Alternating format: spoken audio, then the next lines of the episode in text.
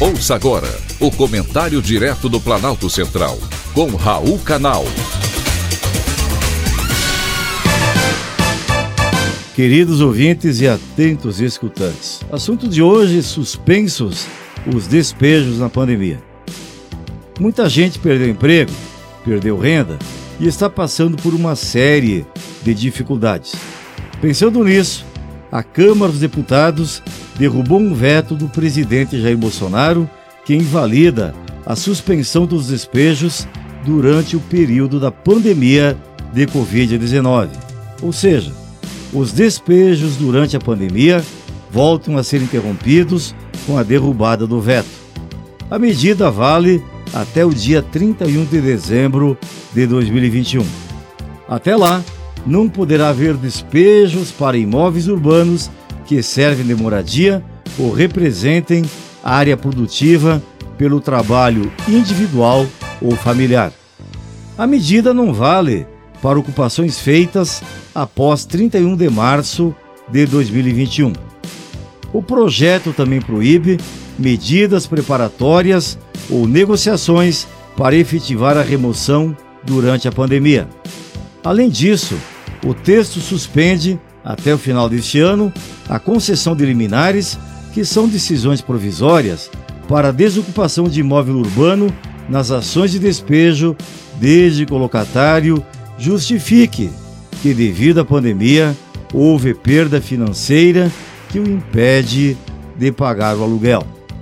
E muita gente se encontra nessa situação. O presidente Jair Bolsonaro justificou a decisão de vetar a proposta, alegando que ela contraria o interesse público, embora reconheça o caráter meritório dela. Além disso, o presidente Bolsonaro argumentou que o estado de calamidade pública se encerrou um ano antes da data limite, que é 31 de dezembro de 2021, estabelecida pela proposta, e que a suspensão dos efeitos de decisões judiciais de posse até um ano após o fim do Estado daria um salvo-conduto para os ocupantes irregulares de imóveis públicos. Para o Planalto, a proposta poderia consolidar ocupações existentes e ensejar danos patrimoniais e também ambientais.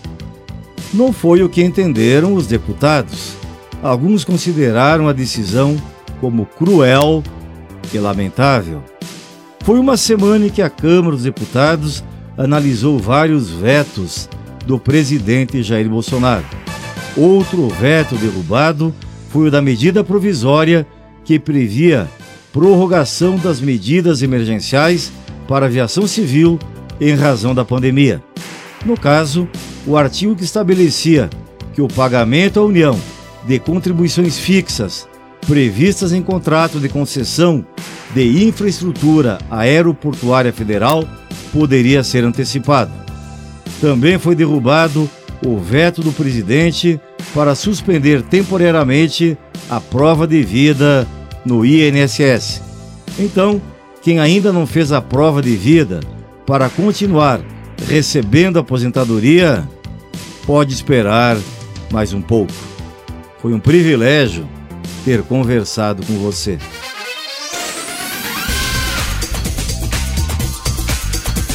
Acabamos de apresentar o Comentário Direto do Planalto Central, com Raul Canal.